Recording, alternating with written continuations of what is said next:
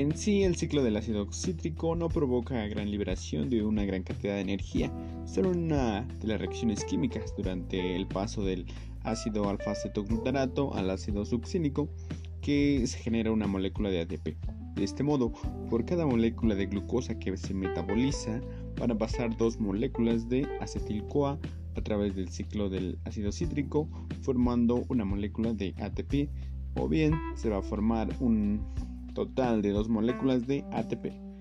Eh, entonces, digamos que cuando ocurren estas series de reacciones, los átomos de hidrógeno se van a liberar durante las diferentes eh, reacciones químicas de este ciclo.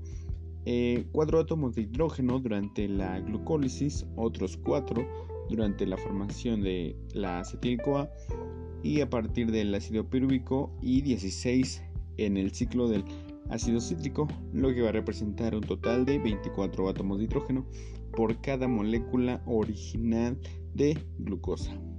Sin embargo, estos átomos de hidrógeno no se van a dispersar sin más en el líquido intracelular, sino que se van a liberar en paquetes de dos en dos en cada caso y digamos que esta liberación va a estar catalizada por una enzima proteica específica llamada deshidrogenasa.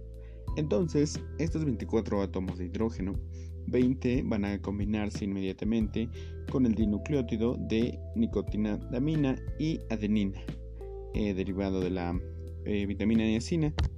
Esta reacción no se produce sin la mediación de la deshidrogenasa específica ni sin disponer del NAD ah, como transportador del hidrógeno. El ion hidrógeno libre y el ion hidrógeno eh, unido al NAD eh, va a participar luego en múltiples reacciones químicas oxidativas que van a generar grandes cantidades de ATP. Entonces los otros cuatro átomos restantes de hidrógeno van a ser liberados eh, durante la descomposición de la glucosa.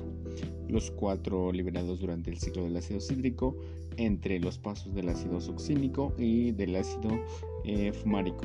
Estos se van a combinar con una deshidrogenasa específica, pero no van a ser cedidos posteriormente al NAD. En su lugar van a pasar directamente desde la deshidrogenasa al proceso oxidativo. Y si revisamos bien las reacciones químicas del ciclo del ácido cítrico, así como aquellas para la formación del acetil-CoA a partir del ácido pirúvico, eh, podemos observar que hay tres pasos en los que se libera el dióxido de carbono. Para que se libere este dióxido de carbono se precisan otras enzimas proteicas eh, específicas llamadas eh, descarboxilasas que lo separan del sustrato. Este dióxido de carbono va a disolverse luego los líquidos orgánicos y va a ser transportado a los pulmones para su expiración.